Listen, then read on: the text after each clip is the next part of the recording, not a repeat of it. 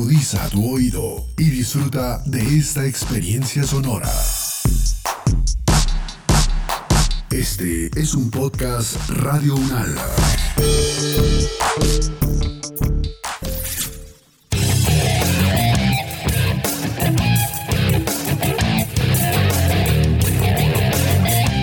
Hola, hola, bienvenidas y bienvenidos a Invicto Podcast, este espacio sonoro en el que nos dedicamos a explorar y reconocer las múltiples oportunidades de bienestar de las diferentes poblaciones con condiciones especiales de salud. Esteban, muy buenas. Hola Edgar, un saludo para usted y para todos nuestros escuchas.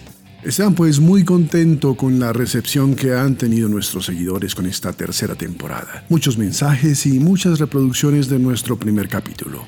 Sí, señor, recordarles a todos nuestros escuchas que la finalidad de Invicto Podcast no es otra que la de brindar un espacio de reflexión y educación sobre la cultura física y su impacto positivo en la salud. Así que si alguno de los conocidos, amigos o familiares conviven con una enfermedad no transmisible, compártales este podcast. Esa sería una muy buena manera de apoyarlos y ayudarles a mejorar su calidad de vida.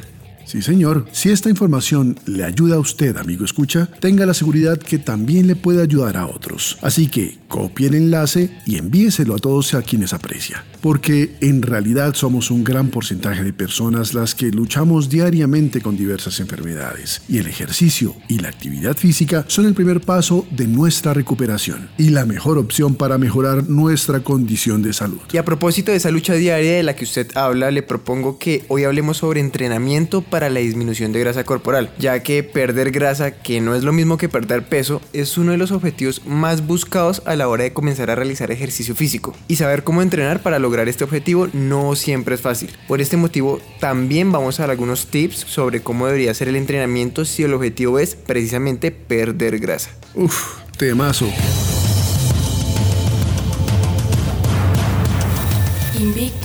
Podcast. Invicto Podcast. A mí me diagnosticaron hipertensión arterial. Empecé a sufrir de depresión. Empecé a hacer ejercicio físico. El ejercicio físico me ayudó muchísimo.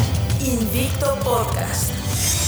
Vida en movimiento. Vida en movimiento. El ejercicio me salvó la vida. Si no fuera por el ejercicio, yo no la estaría contando. Invicto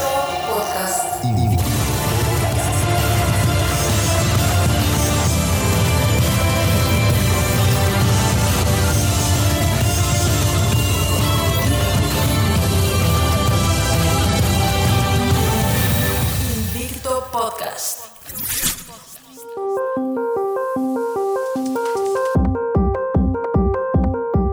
De peso por salud, por un ideal de belleza o por diversos motivos es una de las grandes preocupaciones de la sociedad contemporánea y en medio de ese afán suelen cometer muchos errores. Para cumplir el objetivo de oxidar grasa, la mayoría de la gente piensa en ejercitarse al máximo y comer lo menos posible. Sin embargo, esa opción debe ser guiada y monitoreada por expertos, pues una mala nutrición y un exceso de actividad física sin asesoría pueden traer consigo enfermedades y lesiones. Es decir, sale peor el remedio que la enfermedad.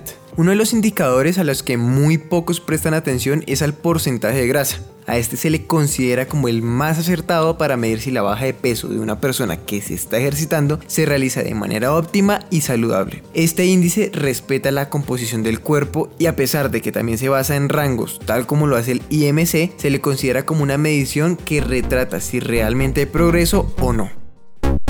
Invicto Podcast. Vida en movimiento. Para entender un poco más sobre este tema nos hemos contactado con Juan Camilo Macías. Él es licenciado en Educación Física con énfasis en Educación Física, Recreación y Deporte. Profe, bienvenido a Invicto Podcast. Profesor Macías, ¿es necesaria la combinación de ejercicios y alimentación para lograr bajar el porcentaje de grasa? Sí, por supuesto, es necesario la combinación de los dos. Eh, la gente cree que solamente con ejercicio o solamente con alimentación van a tener efectividad a la hora de bajar el porcentaje de grasa, pero la verdad es que es la combinación de los dos lo que hace que funcione esa oxidación de la grasa en el cuerpo. Por eso es necesario tanto cuidar nuestra parte alimenticia como nuestra parte física a la hora de hacer ejercicio.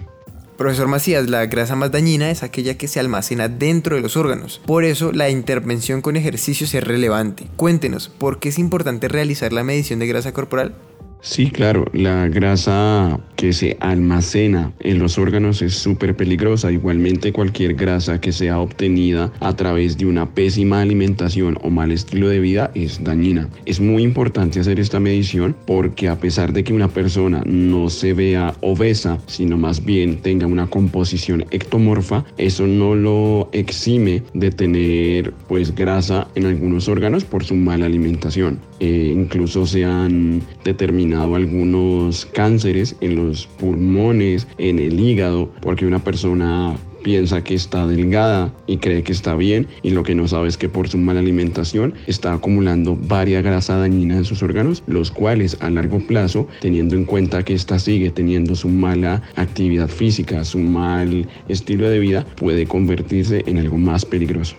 Profesor, uno de los lugares donde más tenemos posibilidades de almacenar y metabolizar nutrientes es en el sistema musculoesquelético y la única manera en que podemos tocar esos depósitos energéticos es a través del ejercicio. ¿Qué tipos de ejercicios deben ser prescritos específicamente para reducción de grasa? Pues en principio cualquier deporte es bueno, cualquier actividad recreacionista, cualquier ejercicio físico es efectivo para que una persona elimine esa grasa que puede ser retenida en algunos órganos. Pero si me preguntas a mí, yo prefiero ejercicios que tengan un ritmo constante a largo plazo, por ejemplo bicicleta, eh, correr o trotar si quieres, natación, esos deportes que hacen que el cuerpo trabaje en conjunto y a largo plazo, como son tiempos tan elevados, tan largos, va eliminando de mejor manera esa cantidad de grasa acumulada que no nos sirve en el cuerpo. Profesor, en la práctica, ¿cuál es la mejor estrategia a la hora de bajar de peso? ¿Entrenamiento de fuerza o entrenamiento de cardio? Lo mejor que puedes hacer es la combinación de los dos. Por una parte tenemos los ejercicios cardiovasculares que lo que te permite es acelerar el corazón, lo cual hace que la sangre fluya más rápido, obteniendo así una temperatura más alta. Con esto ayudamos mucho a la oxidación de esas grasas. Por otra parte tenemos la ejercicios eh, de fuerza, lo cuales hacen que el metabolismo se acelere, con lo cual el apetito se abre. Si aprovechas esto para obtener nutrientes buenos a través de una buena alimentación, el cuerpo va a aprovecharlo de mejor manera. Combinando estas dos tendremos un resultado perfecto si lo que quieres es adelgazar. Juan Camilo Macías, licenciado en Educación Física con énfasis en Educación Física, Recreación y Deporte, muchas gracias por acompañarnos en Invicto Podcast. Invicto Podcast. Invicto Podcast. Invicto Podcast. Bueno, es importante aclarar que el primer paso para comenzar a perder grasa es controlar las calorías que comemos y quemamos a lo largo del día. Por mucho ejercicio que realices, si al final del día comes más calorías de las que quemas, no vas a conseguir nada. Es verdad que no todas las calorías son iguales y que no todos los alimentos tienen los mismos efectos porque cada cuerpo es diferente. Pero también es verdad que los alimentos son energía, la cual si no se consume menos de la que se gasta, pues no perderás grasa. A esto se le conoce como déficit calórico. Vigilar el porcentaje de grasa que tenemos en el cuerpo no solo nos ayudará a bajar de peso y a tener un cuerpo en forma, sino que además nos proporcionará buena salud, porque cuando el porcentaje de grasa sube es allí donde aparecen muchos problemas asociados como diabetes, hígado graso y enfermedades de tipo inflamatorio, entre muchas otras. El peso en sí no es el factor más importante, sino el tejido adiposo, es decir, el porcentaje de grasa acumulado en el cuerpo. Por este motivo se discute la importancia del IMC como indicador del peso adecuado de cada persona, ya que el porcentaje de grasa, el índice cintura-cadera y el contorno de la cintura adquieren cada vez más relevancia. Es por esto por lo que si antes se tomaba como un predictor de diversas patologías el nivel de colesterol total, hoy es la circunferencia abdominal la que marca la pauta.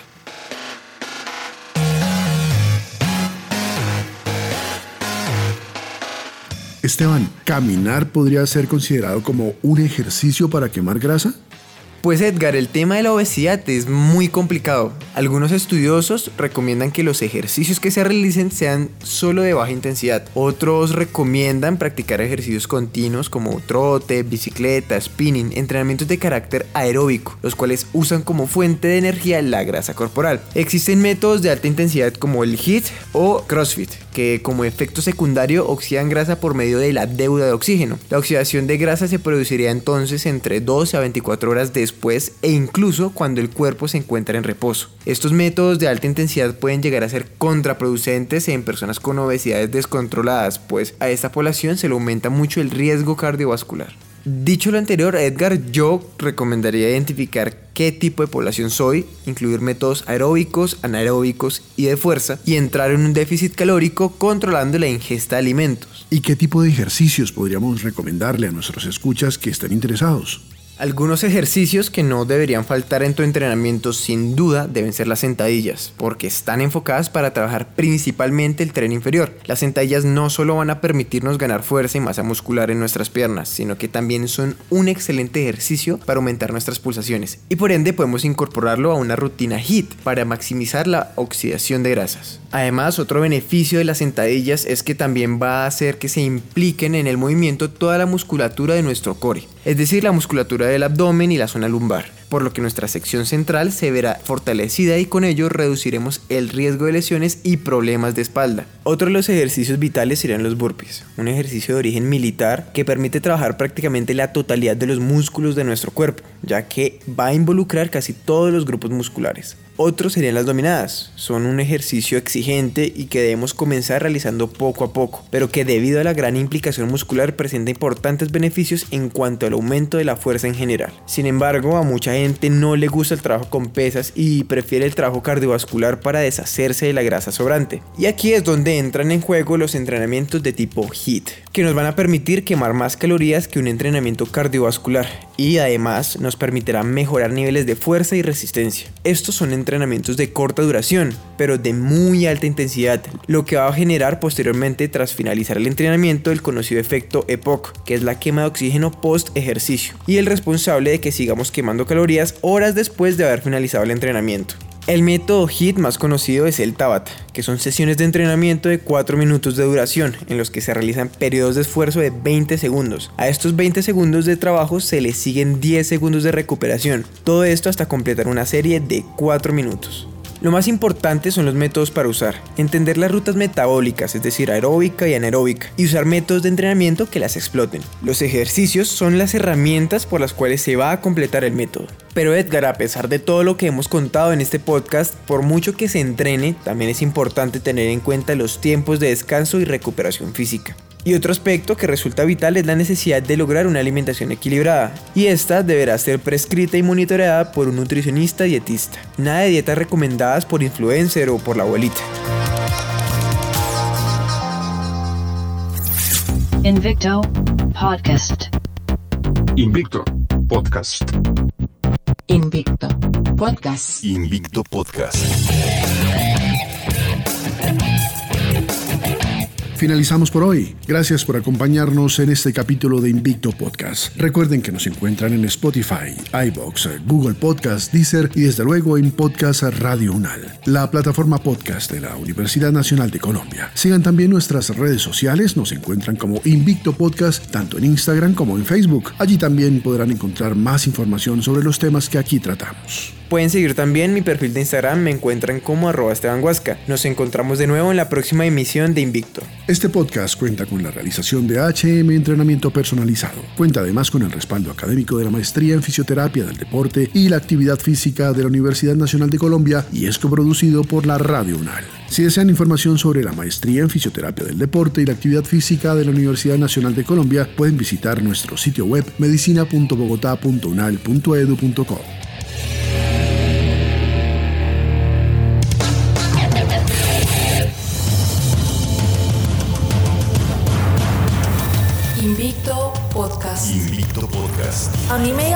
diagnosticaron hipertensión arterial. Empecé a sufrir de depresión. Empecé a hacer ejercicio físico. El ejercicio físico me ayudó muchísimo.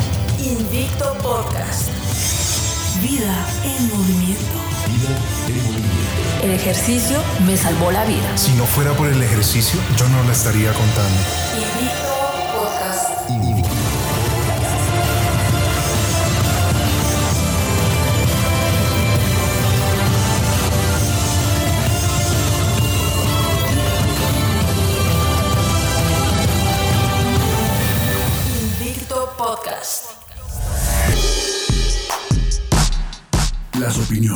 aquí expresadas son de entera responsabilidad de sus autores y solo comprometen a los realizadores de este podcast. No representan necesariamente el pensamiento de Radio Unal ni la posición oficial de la universidad.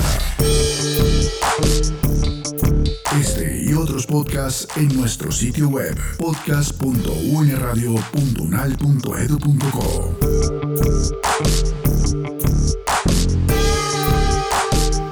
Universidad Nacional de Colombia, proyecto cultural, científico y colectivo de nación.